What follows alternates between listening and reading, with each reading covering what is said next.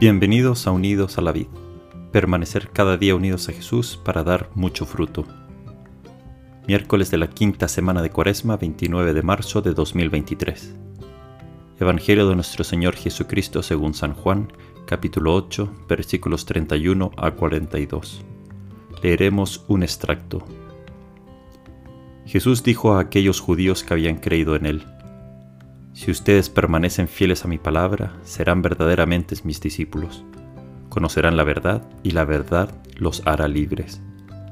Ellos le respondieron, Somos descendientes de Abraham y jamás hemos sido esclavos de nadie. ¿Cómo puedes decir entonces ustedes serán libres? Jesús les respondió, Les aseguro que todo el que peca es esclavo del pecado.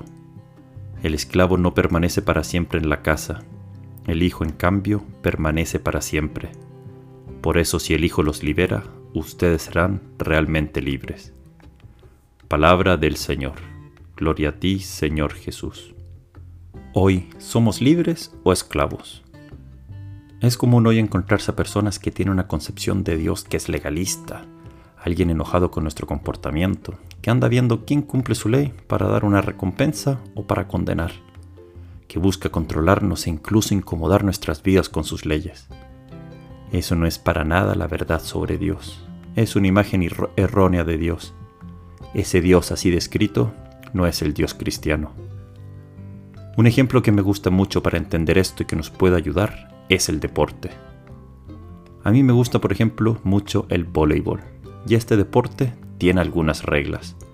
Las medidas del campo son 9 metros de ancho por 18 metros de largo. La red tiene una altura para los hombres de 2,43 metros. Cada lado tiene la posibilidad de tres toques, hay que ir rotando, la pelota tiene que caer dentro de las líneas, los puntos van hasta 25, etc. Son muy pocas las reglas en comparación con las infinitas posibilidades que hay para crear jugadas, posiciones, estrategias de ataque, defensa. Gracias a estas reglas, los jugadores se sienten muy libres de poder jugar y disfrutar el juego, y saben que todos están bajo las mismas reglas. Qué rico jugar un buen partido de voleibol. Hasta se puede conseguir belleza y profesionalidad en los golpes y jugadas. Creo que nunca los jugadores han dicho que no se sienten libres dentro del juego, de que es opresivo de que el campo sea limitado, o que discrimina a los pequeños el hecho de que la red sea tan alta o de que no es inclusivo por el hecho de que hayan solo tres toques por lado sabiendo que hay seis jugadores. La experiencia es que todos los jugadores disfrutan y lo pasan bien jugando. Es común hoy escuchar frases como piensa lo que quieres, eres libre, o escoge lo que quieres, eres libre también, o que nadie te condicione, eres libre. Este pensamiento actual lo que hace es crear nuestro propio juego, que ya no es voleibol, y nos distancia del verdadero juego de lo que Dios pensó para nosotros, de la verdad de nuestra vida, de la felicidad y disfrute para el cual nos pensó.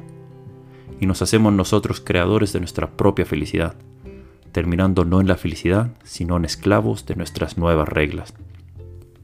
La frase que Jesús dice la verdad los hará libre quiere decir que hay una verdad que es válida para todos. Por ejemplo, las reglas del voleibol, o en nuestra vida el bien objetivo y el mal objetivo y que reconocer esta verdad hace que el bien no se convierta en algo que cambia dependiendo de lo que nos agrada o es útil en un momento particular, y el mal como lo que contradice nuestros deseos subjetivos. Si cada uno construye su propio sistema de valores y de lo que es bueno o malo, ya no jugamos todos el mismo juego y nos hacemos esclavo de lo cómodo, lo fácil, lo que nos conviene y creemos que es bueno lo que es al final objetivamente malo quitando todo el disfrute y belleza del juego que pensó para nosotros Dios. Porque tantas veces nos sentimos prisioneros de nuestro impulso primario, de lo fácil, de lo cómodo, del placer, y al final sentimos lo que siente un preso. Nos sentimos solos, atrapados y vacíos. Pidamos la gracia en este momento de oración y en esta cuaresma de sentirnos y sabernos hijos muy amados de Dios, que nos ha creado no para controlarnos, sino para ser hijos libres, que escogemos el bien y que disfrutamos de la belleza y bondad de la vida. Esa es la gran verdad y esa es la verdad que nos hará libres. Que Dios te bendiga.